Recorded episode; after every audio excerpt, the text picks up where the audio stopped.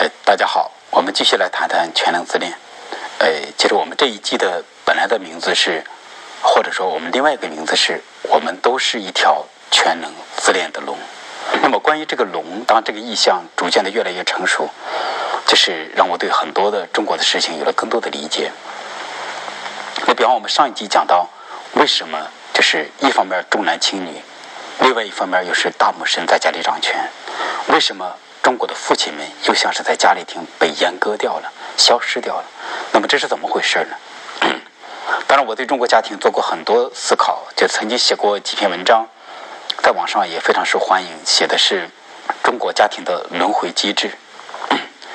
那么，其实这个文章还是写的一个比较普通的东西。我当时主要是按照一种就是基本的观察，没有做更多的思考。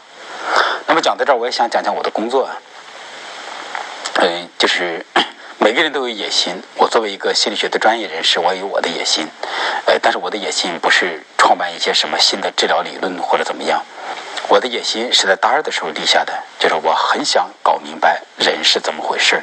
实际上是我很想搞明白中国人是怎么回事。那么在整个的学习的过程之中，就是作为这个心理学的专业人士，我当然也会有各种各样的自己的自卑。呃，就是总是觉得自己做的够不够呢？或者是够不够什么？就是，但是后来，当逐渐的最近几年，在和就是同行交流，国内的和国外的同行交流，我才发现，似乎像我这样形成一个完整的系统的视角，对中国的家庭或者中国的社会文化有自己的一些观察，就是真是并不多见，或者是至少我目前所知道的，真的是非常不多见。那么，所以说这就是我独到的地方。那么有一次，就是和一个英国老师在沟通的时候，我们就讲到。上一集我讲到的那个中国那个经典的中国现象，就是，呃，其实这是全世界都会有的现象啊，就是焦虑的母亲，不存在的父亲，这是有问题的孩子。但是我们这些现象有一些特别的地方。后来老师就很好奇，他就随口问了我一句，他说：“那中国的父亲去哪儿了？谁是父亲？”那当这个英国老师就问我说：“那些，那你觉得父亲去哪儿了？”后来我就就是有了自己这样一个理解。当然，这个理解解释起来也很也也很复杂。我只想只讲讲这个理解的结果。那最终沟通的结果就是，使我自己有了这样一个想象，有了这样一个画面。当这个画面出来的时候，我觉得其实这是非常简单的答案，但是也真的是很少见到这样一种比喻，一种这样一种思考。然后当时我就想到，父亲去哪儿了？其实父亲就只在一个地方待着，就是龙宫里。什么龙宫呢？就是紫禁城。那么当时我就形成这么一种画面，我就想到在皇宫里头，在中国历史上，你看，就是皇宫里头就是这么一种这么一种存在。皇宫里头只有一个男人，就是皇帝。然后他有很多个妃子，有几十个、几千个、几万个妃子。然后这些妃子们可能会生下孩子。那么这样一来。妃子跟孩子就构成了孤儿寡母，然后太监们穿插在其中。那么太监们都是被阉割掉的男人，他们在干活，他们在存在，但是他们又是不存在。而那个唯一的父亲，就是在皇宫里头待着，他有力量，他是一个雄性，但是对于一般的这种小家庭来讲，他是不存在的。所以妃子们和孩子们就构建了一个一个的小家庭。而就是没有男人，就他们能接近的就是太监，而那个就是嗯，而那个就是男人或者那个真正的父亲，就他像是存在着，但是他高高在上，也像是脱离了家庭。所以我觉得这个画面一出来，我就在是是，我就在想，天哪！我觉得这也是整个中国社会的一种比喻，一个画面。现在一般的这样的中国家庭里头也是。呃，这种很雄性、很有力量的男性，通常都是流氓，就是他们在外面都会有很多个女人，然后通常这样的男人都有点为所欲为，而且他们的自恋性暴怒也通常不怎么加不加掩饰。他们在社会上就是说去争地盘，最终争最后那个所谓的龙位，而这是多数的中国男人在家里头待着。他们就会沦为太监的这样一种角色。当明白这个紫禁城的隐喻就像是整个中国社会的一种隐喻一样，那我就在思考另外一件事情，就是这到底是个什么玩意儿？就是呃，看起来就是紫禁城金碧辉煌，就是当然紫禁城是有一个笼统的说法，我们通指皇宫，比方洛阳有个皇宫，长安有个皇宫，然后还有阿房宫，阿房宫就是都是传说中据说是最精美的皇宫。那么看上去这么漂亮的东西，这么金碧辉煌的东西，但是它的它到底意味着什么，象征着什么？那么在继续在做思考的时候，我就想到这样的一个比喻。实际上，我觉得它和蜂巢、蚁穴是一回事儿。蜂巢和蚁穴是什么呢？因为就是在蚂蚁、黄蜂和蜜蜂都是群居性的动物，然后它们就是。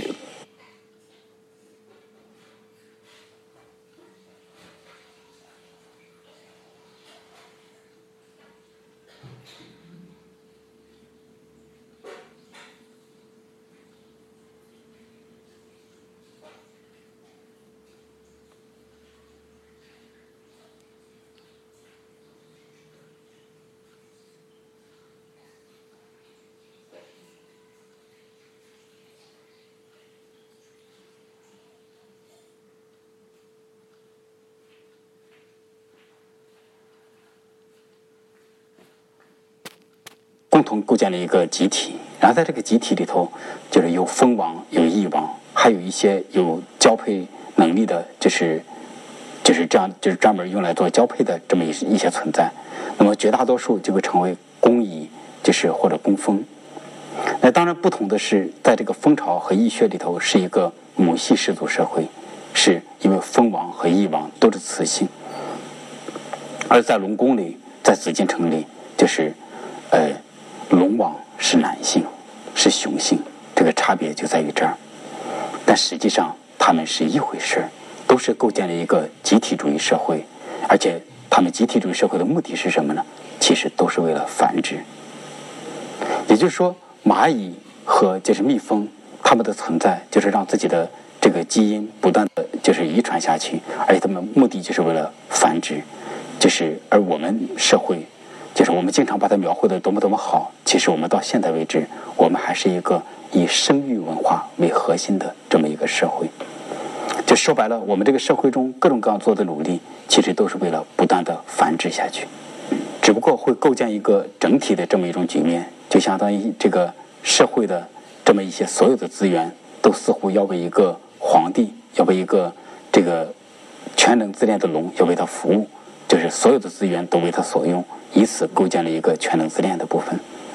那么也就是说，在这个就是无论是蜂巢、蚁穴，还有在这个龙宫里头，其实是它是有这么一种，就是只有这么三种存在，就是呃蜂王和蚁王，然后再就是有交配能力的这种就是雄雄蜂和那个就是雄蚁，然后再就是绝大多数沦为沦为工蜂，沦为沦为就是那个工蚁，而在那个就是。呃，男权社会就变成有个龙王，然后再就是有生殖能力的这些女性，然后再就是其他的都沦为就是，这叫怎么做？叫做工人，或者是我讲是大概可以这样来比喻。我们构建的这么这种东西，第第一个是为了保证繁殖，第二为为了这让这个保证这个就是龙王的，就是全能自恋，让他体验到他的为所欲为，而我们整个社会努力。奋斗、竞争，最终就是为了争夺那个龙王的位置，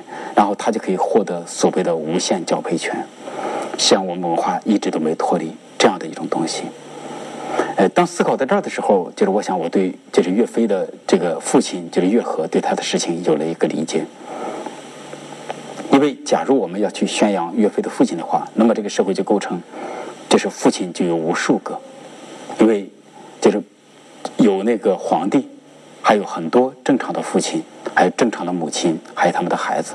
那么这样一来，就构建了一个一个的，就是小家庭，似乎成了这个社会的这么一种就是核心的存在。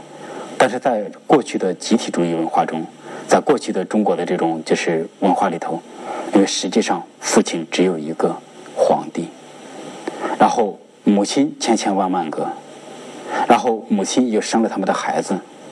后，皇帝、母亲和孩子构成了这个社会的这么一种机理，就是而父亲是不存在的，正常的父亲像集体被消灭了，所以会出现像月河这样的事情。月河作为一个父亲消失了，结果历史就变成皇帝和岳飞之间的纠葛，而岳飞的母亲就是岳母就成了一个象征性的存在。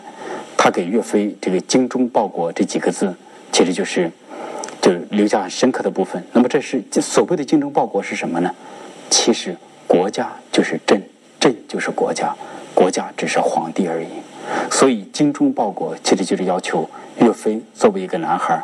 要效忠皇帝这个父亲，所以说白了，中国的历史轮轮回宣传文化各种玩意儿，其实就是这么一种东西。那刚才我们对龙王龙宫的这么一种描绘和比喻，可能让很多人感到不舒服。也包括这这一季的一共十五集的视频，其实我们都在讲一件事儿：我们中国人每个人都是一条全能自恋的龙。那么听起来我都是在描绘这个全能自恋，似乎有各种各样的问题。但是我希望大家知道，其实是我描绘这个全能自恋，绝对不是在说全能自恋是个坏东西，我们应该把它给灭掉。而且我觉得过去的孝道和儒家文化一个很重要的功能，就是在束缚、压制、想灭掉这条龙。在我的理解里头，答案其实就是让这条龙活出来。但是活出来就会怎样呢？让这条让这条龙逐渐的变成人。那么这条龙处在全能自恋的时候，他就觉得自己是神；当他被得罪了，他就变成自恋性暴怒的这么一种魔。然后当他作用在你的身上的时候，他就成了一个破一种加害者，就好像是各种各样的问题都来自于他。但是同时，大家也看到力量、活力也都来自于他。那么其实他其实需要的是从龙变成人，从神、从兽、从妖变成人。